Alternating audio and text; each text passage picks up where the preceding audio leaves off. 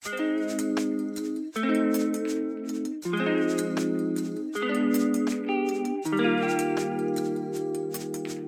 味帮你选，帮你选品味。我是 Barney，我是 Hilda。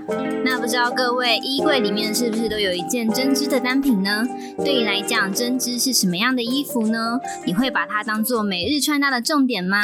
今天我们来到的是位于大稻城的在场。那在场呢，他们是一个致力于推广针织服饰的品牌。他们的衣服呢，不但是有着实穿性，而且也非常的可爱，具有设计感。那我们今天。请到了在场的艺术总监 Wayne 来跟我们分享在场的点点滴滴，欢迎 Wayne。嗨，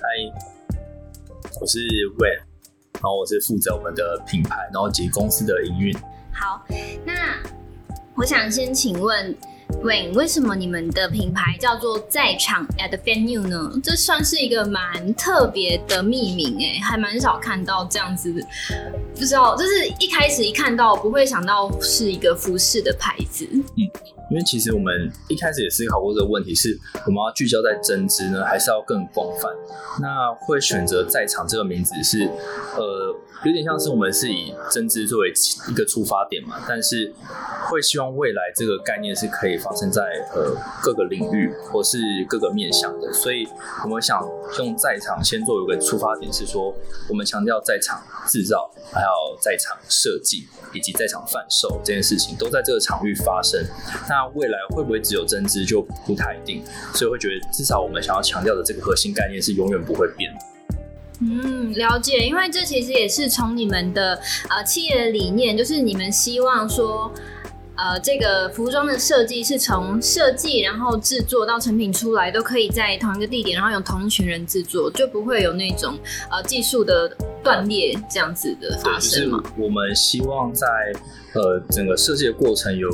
不太希望有太多的沟通成本，然后还有在我们呃设计以及制作中间的沟通上的误差。就是我们认为这是非常可惜的，一方面是设计没有办法被精准表达之外，其实它无形造成很多资源的浪费。我觉得那是比实质浪费更可怕的一个成本。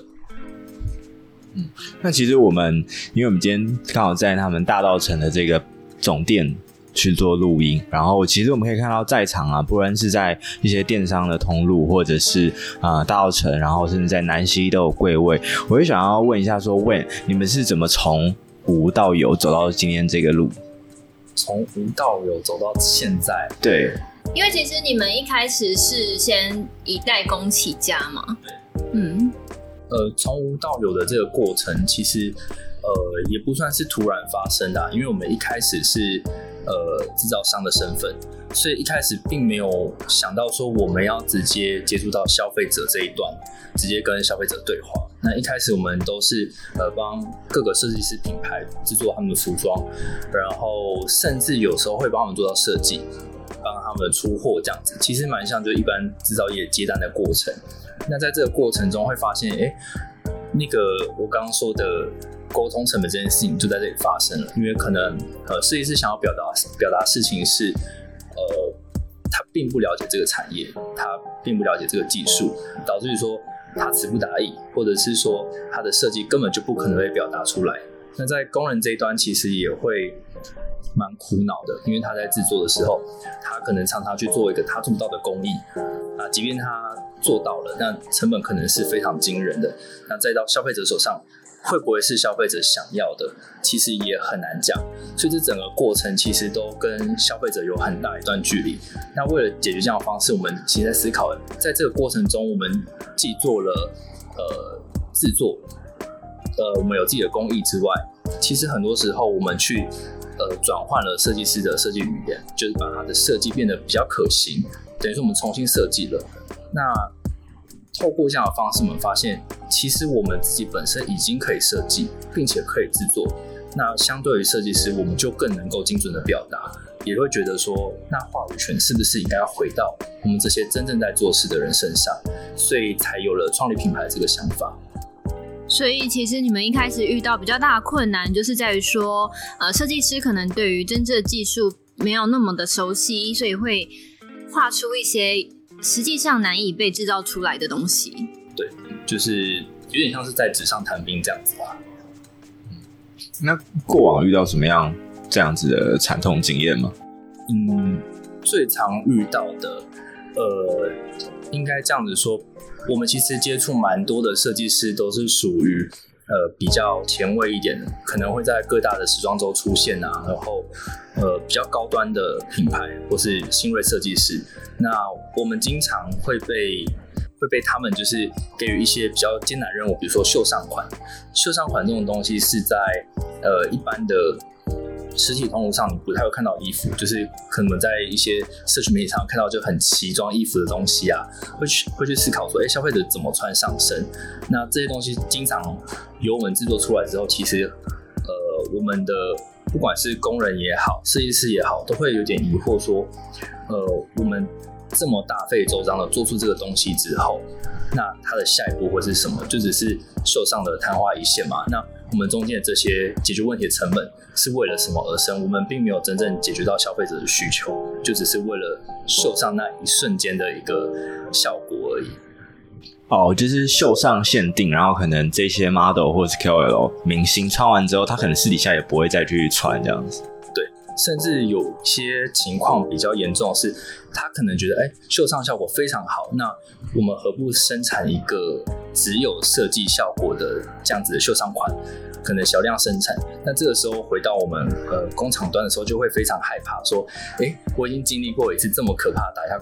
打样过程，那这个打样过程我们还需要可能重复个十遍二十遍。其实对于我们的设计师啊，或是工人来说，他们都非常畏惧这样子的事情发生。就相对可能一些利润也不是这么的好。对，我觉得利润是一件事情啊，然后再来是说，呃，通常毕竟制造业这个东西，它非常强调就是我能够呃，比如说控制某些条件之后，规格化的生产，那它才会产生它的利益嘛。那中间可能有很多东西是非常协议的。可能我第一次做、第二次做、第三次做，都会引发不同的问题，所以在制作过程中其实是非常痛苦。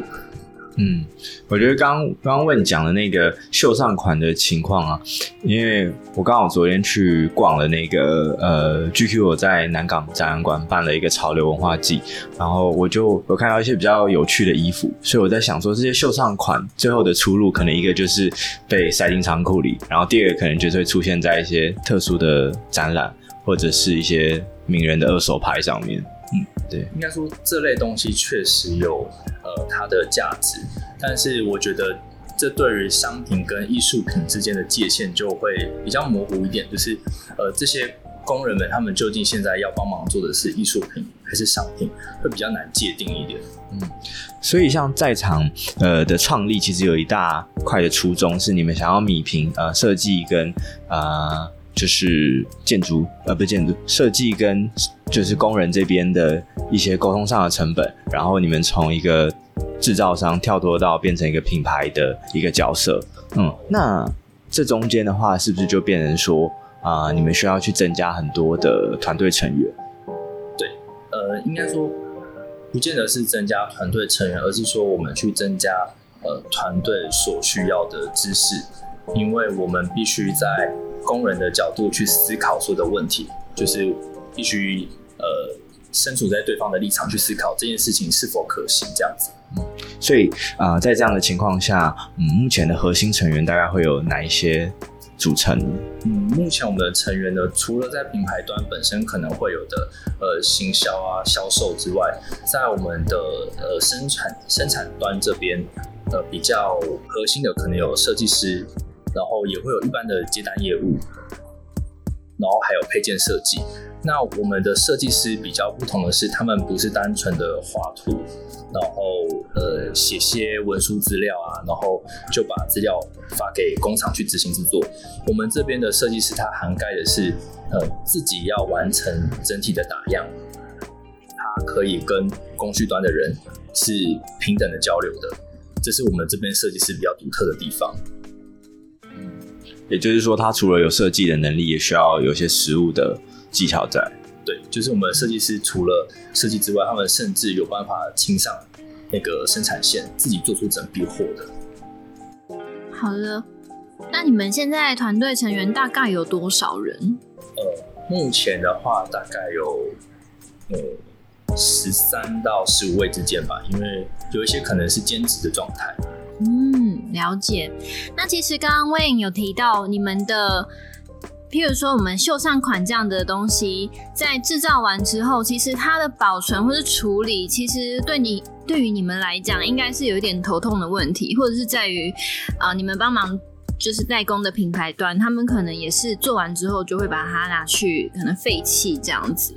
那其实这里你们就提出了一个概念，叫做升级再造。Upcycling，那这样子的升级再造，它的概念是什么？那你们又怎么把它应用在你们的品牌里面呢？呃，我觉得这个东西比较特别，是呃，环保其实有很多面向可以去做处理。那我们其实思考过，怎么样解决服装的环保问题，其实是很困难的，因为有服装基本上就会有浪费。那我们能够做到的是，呃，如何再利用。然后怎么减少这些废料？那我们的做法呢，就会可能比较倾向于是，像我们在打样过程中，可能呃，就像审图一样，它可能会有一稿、二稿。那我们把这些尝试过程的衣服都保留下来，可能重新裁剪，然后拼接成其他商品或配件，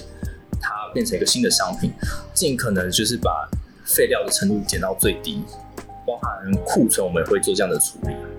所以你们有一些商品，我们现在眼睛看到，就来你们的门市看得到的，有一些商品其实就是经由这个升级再造，然后再重新设计出来的东西。对，呃，目前在门市可以看到有部分的商品，它会有一个吊牌，上面写升级再造。那这个商品呢，它是多半是拼接的，然后每个花色都不一样，它就是我们呃称为孤品的。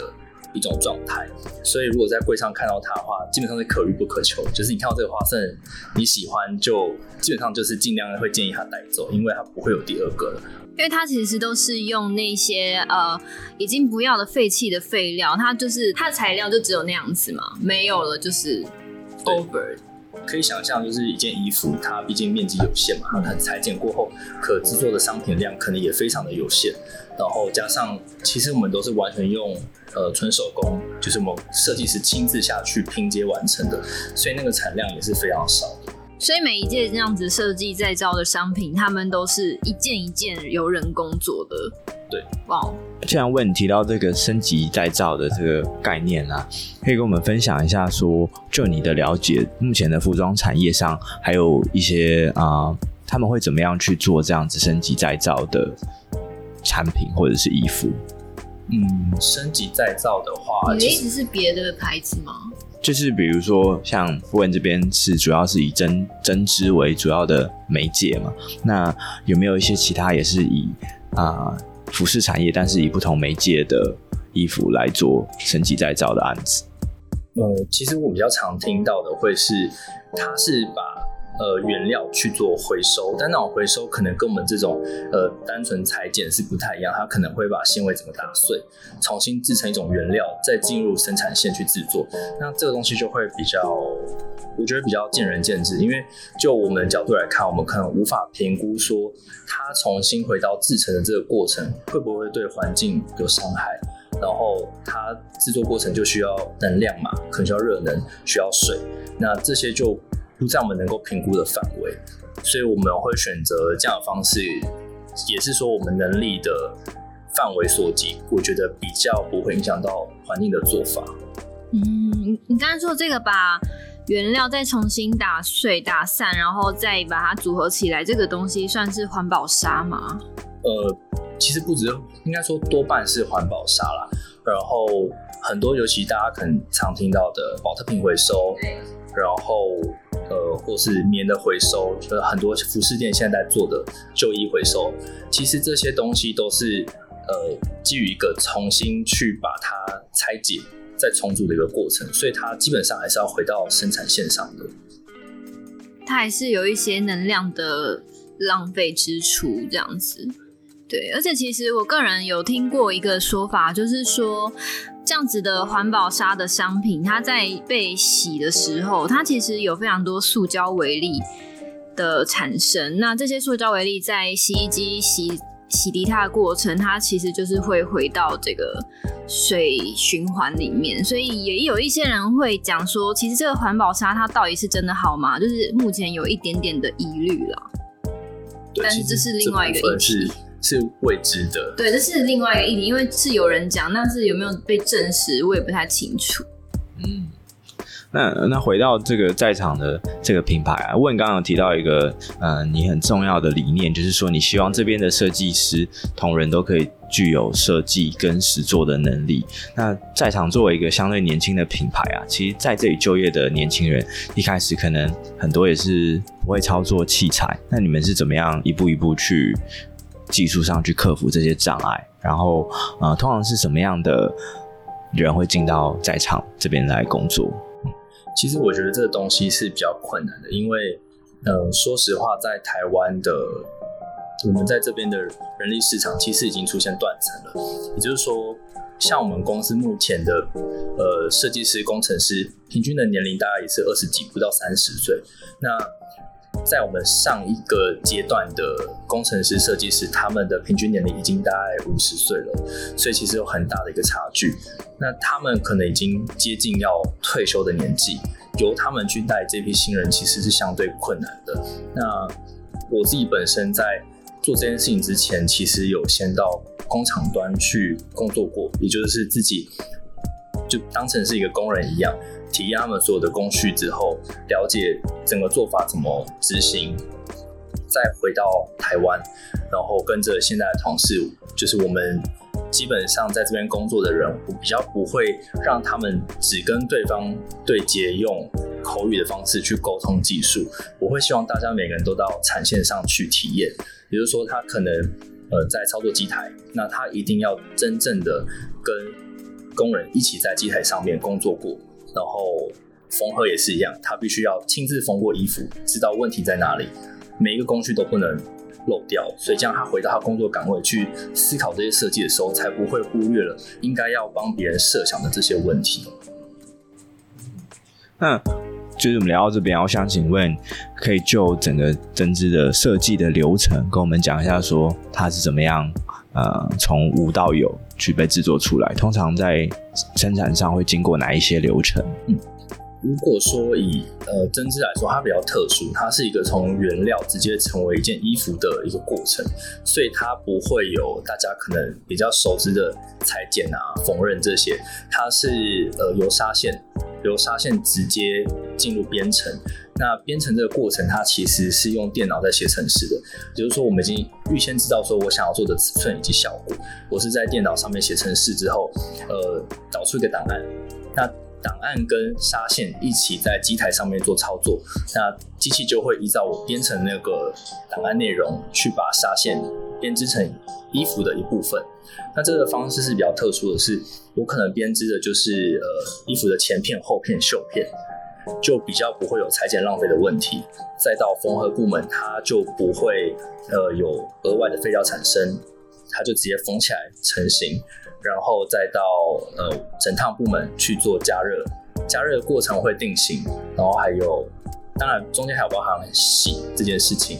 洗烫，然后再到包装上架这样子。洗的部分是有要把什么东西洗掉吗？还是就只是把它做一个整理而已？呃，在正常的工序流程，应该不管成衣或是毛衣都一样，是需要经过洗的。那洗这件事情蛮重要，是所谓的预缩，因为呃针织比较特殊，是可能大家比较常听说，就是哎、你买的羊毛衣缩水了，或者是各式各样的天然纤维，其实都会有缩水的现象。那这个过程是我们会先做第一次的预缩。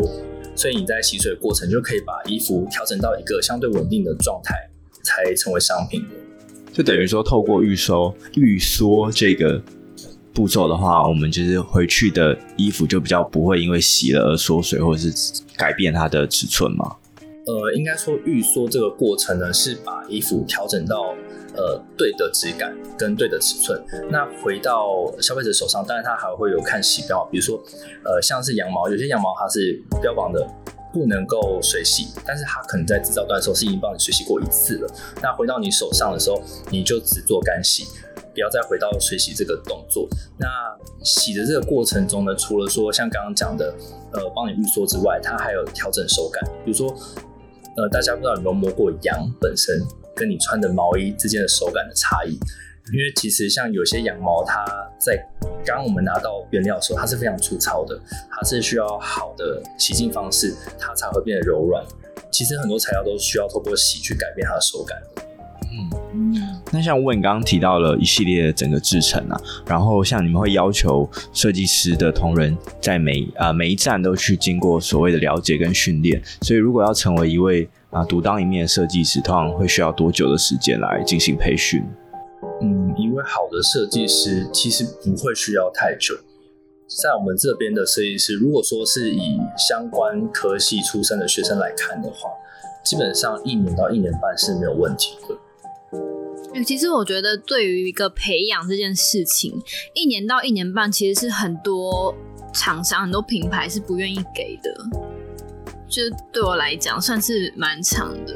嗯，其实，在这个过程中也会。呃，这一年到一年半其实是逐步的。其实，因为刚刚讲过，每个工序端都需要他们跑过，所以其实每多一个工序端的时候，都要去观察这个设计师他在上一个工序是否有完整的学习理解之后，愿意到下一个工序端。其实这个除了本身学习能力之外，还包含着心态，因为。有可能设计师本身会觉得他不想要学习这么多，他并不想每件事都亲手去制作，所以我觉得最主要这一年到一年半，除了培养技术之外，还有一个是心态上的调整。嗯，那那像刚刚问提到的这整个流程啊，我其实会好奇说，比如说像是服装设计毕业的这些同学，或相关科系毕业的同学，他们就业以后有比较啊、偏好去什么样的服饰品牌，或者是？呃，厂商去工作吗？还是说，其实这一块？说一般的大学生，一般的服饰产业的。对对，因为比如说像我们会想说，工程师他可能就会被一些大厂，什么台积电挖走嘛。那比如说像这些啊、呃，服装设计设设计系毕业的同学，他们通常的就业出路会往哪里去发展？呃，我觉得大部分服装设计毕业的话，业务占比应该蛮高的，因为在台湾的话。呃，首先是因为工厂端没有了嘛，那所以技术面的工作其实是相对少的。那再来就只剩下一般的制图打样，然后再是业务端。业务端的话，就只是呃中间传递讯息的人。其实应该说，台湾的整个产业链，它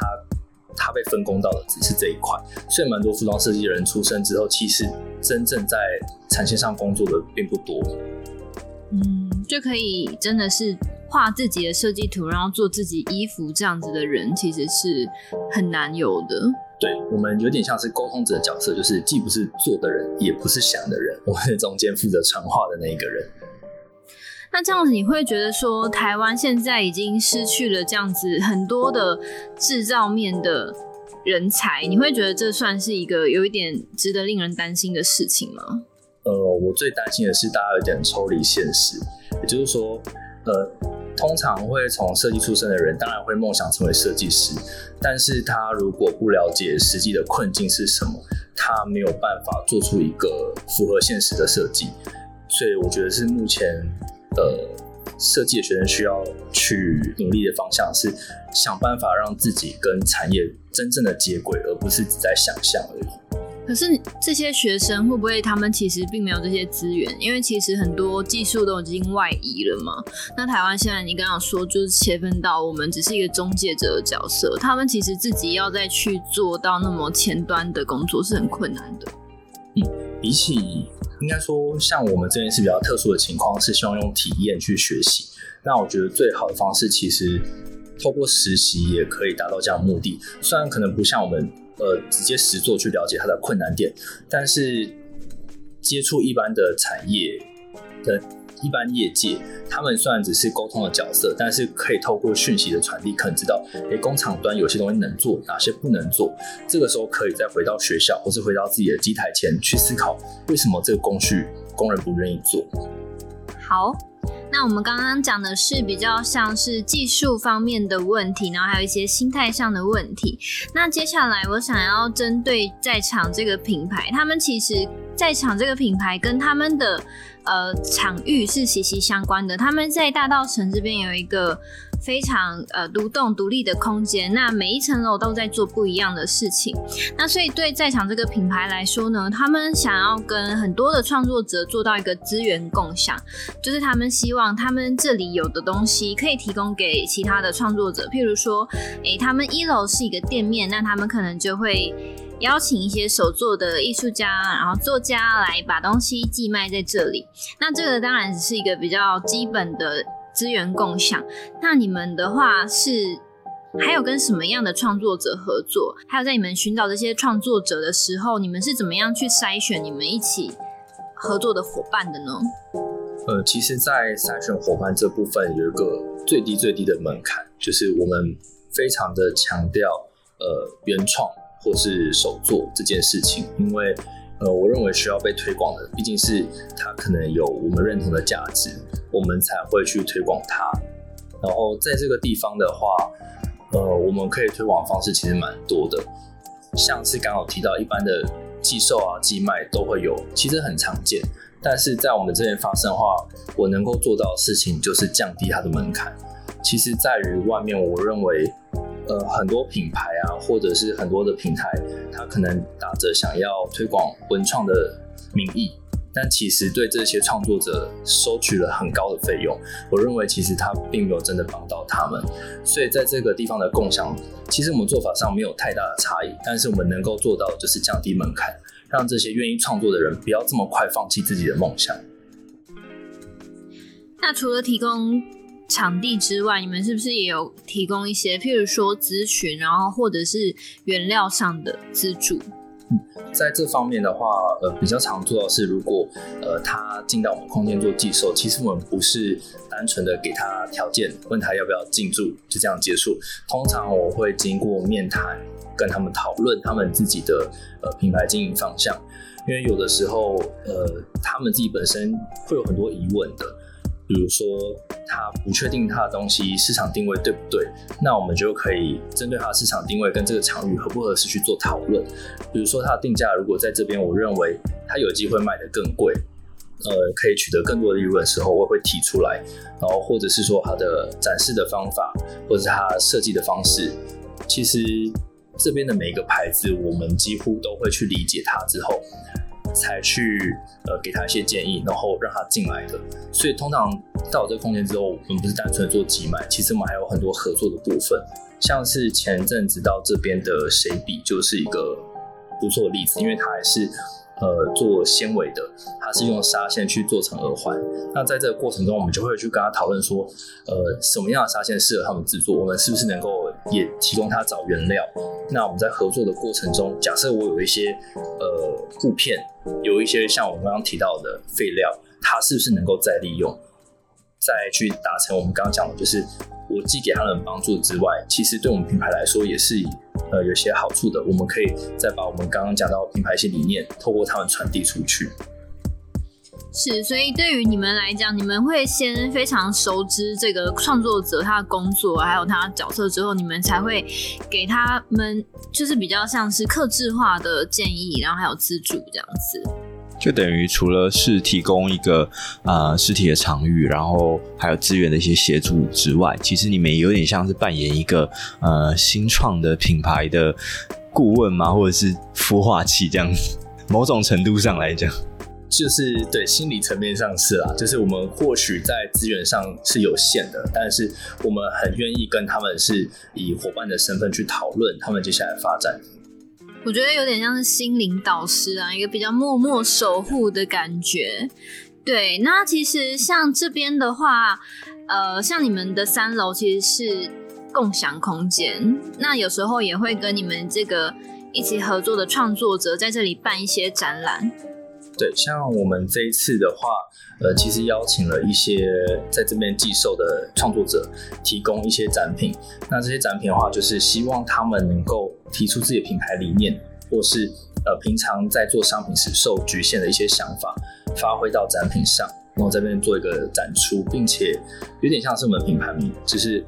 venue 其实是一个大厅的意思嘛，就是大家可以在这个大厅展示自己。那我们就透过我们的空间，让他们去展示自己品牌的样貌，让消费者可能在看展的时候了解说，原来你想传达理念是什么，你品牌特色是什么。那了解之后，如果真的感兴趣，到楼下还可以买到他的商品这样子。嗯，所以刚刚讲了一些关于呃给这些文创品牌的一些资源共享啊，还有一些相关的资源的服务内容。我们想请问，就是帮我们介绍一下在场这从一楼到四楼整个空间的一些场域，你们是怎么样去利用跟规划的？呃，就以目前我们的空间规划上来说，呃，一楼的部分我们是作为一个商店，也是刚刚说的，我们希望可以在场贩售，也就是说进到这里牌子，它至少有一个贩售的空间，可以直接跟消费者对话。那二楼、三楼、四楼基本上都是作为咖啡厅。那二楼作为咖啡厅的用途，其实是我认为，其实在这边工作需要一个场域嘛，但是咖啡厅就是一个。不错的选择，很多人会到咖啡厅工作。那假设说，在我们这边工作的设计师，他可能需要一个空间，他可以这边思考他的设计之外，他想完就可以马上跟我们讨论。讨论完之后，商品做完就可以在楼下贩售。我认为这样子对他们来说，一个整个创作的过程就可以在这个空间发生了。那三四楼同样也是一个咖啡厅空间之外，它还是一个展演空间。我们的合作对象，他可以在这边，像刚刚提到的，他可以放置他的展品，甚至可以在这边做表演。这样的话，他就可以一样，就是完成从设计或是发想的过程到传递给消费者，都可以在一到四楼这个空间去传达。然后剩下的一部分就是你们作为公司的使用嘛？对，就是。另外哈，公司其实也会在这边做一些规划，这样子，嗯、像是我们自己会规划市集，就是把更多的创作者邀请进来，然后也会办一些呃活动，像是我们目前四楼有跟潜力之屋所做的合作，就是我们有一些限定的课程，就是嗯钉枪地毯的课程会在这边，那有机会也会邀请更多的工作坊到我们空间去授课，这样子。除了这一些楼层的利用啊，最后想要花一点时间，请问可以帮我们介绍一下这个坐落在大道城的这一栋建筑物吗？因为我们那时候进来就是出访的时候，有看到这整个建筑物，我觉得算是保存的相对完整，然后也很漂亮，可以跟我们介绍一下这一栋建物。呃，到这边的时候，其实它蛮特别。其实我们一开始只是看到这边其中的一部分，因为它是一个前后联动的建筑，所以我们一开始其实想要想要租的是其中一栋而已。那是这边房东说他。两栋建筑是一起的，所以不太可能单租其中一栋。所以我们把两栋租下来，才发现我原来在大道城的建筑多半是前后联动的，然后中间会有一个中庭。然后这边的话，它是一个古迹修复的状态，所以有很多的门窗啊，然后它地板一些模式都还保留着，然后甚至有一些当时还呃当时的一些木作，然后还有一些石墙都还保留着，蛮完整的。然后中间的中庭应该是我们这一排就是唯一还保存着，所以我觉得这个景致其实蛮特别。就是进到这边人其实通常会被我们中庭的风景吸引，然后对这边有印象这样子。好，那这个位于大道城的在场其实是蛮值得来。过来看一看的，因为它其实一楼它展示的商品线是蛮完整的，那也是一个比较舒服、相对宽敞的空间，可以在那边哎好好的看一下每一个设计师他所制作的物品。那而且一楼其实是跟设计师的工作空间其实是连在一起的嘛？对，呃，因为像我们呃一楼商店，它本身就已经有车机跟。那个板桌，所以其实有时候在我们商店就可以看到设计师在那边工作，然后到中庭的另外一侧，其实也是我们自己的，就属于我们内部的工作室。嗯，所以其实对这样子时尚产业的制造啊，然后或者是想要跟诶看看设计师平常工作会有一些什么样的状况，其实呢，我觉得都蛮适合可以到在场，然后来看看这边的感受。还有这边的二楼，刚刚 Wayne 有提到说它有个咖啡厅，然后这里的饮料也是非常的好喝，大家可以有事没事过来走一走，然后也可以带一个电脑或是带一本书来这里度过一个下午。那我们今天非常。谢谢 Wayne 来参与我们的访谈。那下一集呢，我们会更多着目在时尚产业这件事情上面的访问。那我们今天就先到这边，谢谢大家。嗯，那如果大家对于在场这个品牌有兴趣的话，可以怎么样在网络上搜寻到你们呢？呃，在我们的 IG 或者 Facebook 都可以找到，就是只要搜寻 At the Venue 在场。应该就可以找到。然后我们 IG 有两个账号，一个是咖啡厅的，然后另外一个是服饰品牌的。然后我们还有自己的官网，官网的话也是要搜寻 At the Venue 在场，应该就可以找到了。嗯，好。那如果你喜欢这一集节目的内容的话，记得到 Spotify 或者是 Apple 给我们五颗星啊，然后并且按下你的订阅哦。那品味帮你选，我们就下周三见喽。好，大家也要记得到我们的 IG Barneys Talk B A R N E Y S T A L K 去按下追踪，同时也要追踪 Helda 的 IG 哦。那我们今天就到这里啦，大家再见，拜拜。